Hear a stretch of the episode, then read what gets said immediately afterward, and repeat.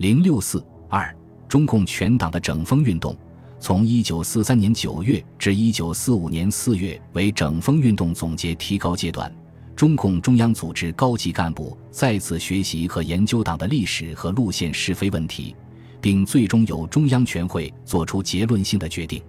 一九四三年九月起，在中共深入进行整风学习的同时，中共中央多次举行政治局会议、扩大会议，讨论党的历史问题，着重批评在抗日战争初期王明所推行的右倾投降主义路线。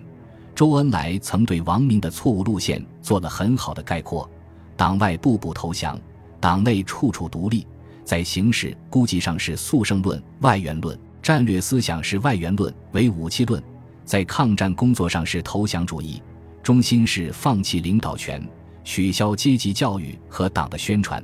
在党的关系中是把党作为私人工具，取消党的正确领导，与延安中央闹独立性。中心是想做实际的领袖等。十二月，中共中央在党内文件中明确指出，抗战时期王明的主要错误是：一主张速胜论，反对持久战；二迷信国民党，反对统一战线中的独立自主；三主张运动战，反对游击战；四在武汉形成事实上的第二中央，并提倡党内闹独立性，破坏党纪军纪。同时。中共中央组织全党高级干部学习和研究党的历史，并陆续召开各地区的高级干部会议，讨论和总结各地区党的历史问题。一九四四年四月，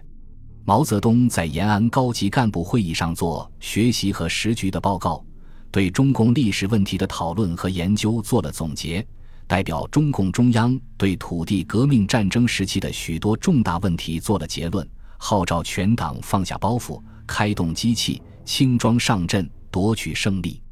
一九四四年五月起，中共六届七中全会在延安举行。一九四五年四月二十日，全会通过了关于若干历史问题的决议，使中共全党对于党的历史有了统一的认识，为全党的团结奠定了牢固的思想基础。至此，中共整风运动胜利结束。整风运动具有重要的历史意义。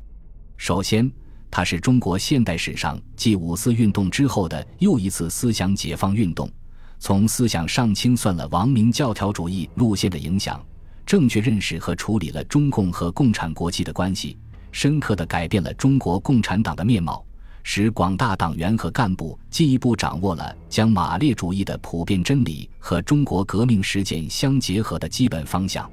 其次，它是中共全党范围的马克思列宁主义和毛泽东思想的教育运动，不仅帮助中共度过了抗日战争的困难时期，而且确定了毛泽东思想为中共的指导思想，使中共在政治上、思想上、组织上达到了空前的巩固和团结，从而为中国共产党七大的召开做了充分的准备，奠定了抗日战争和新民主主义革命在全国胜利的基础。第三，它是无产阶级政党建设史上的一个伟大尝试，创造了解决党内矛盾和进行思想教育的一种有效的形式，提供了在小农经济占优势、农民占人口大多数、小资产阶级像汪洋大海一样的半殖民地半封建的中国和长期的农村游击战争环境中进行无产阶级政党建设的经验。整风运动的理论和实践发展，和丰富了马列主义的建党学说。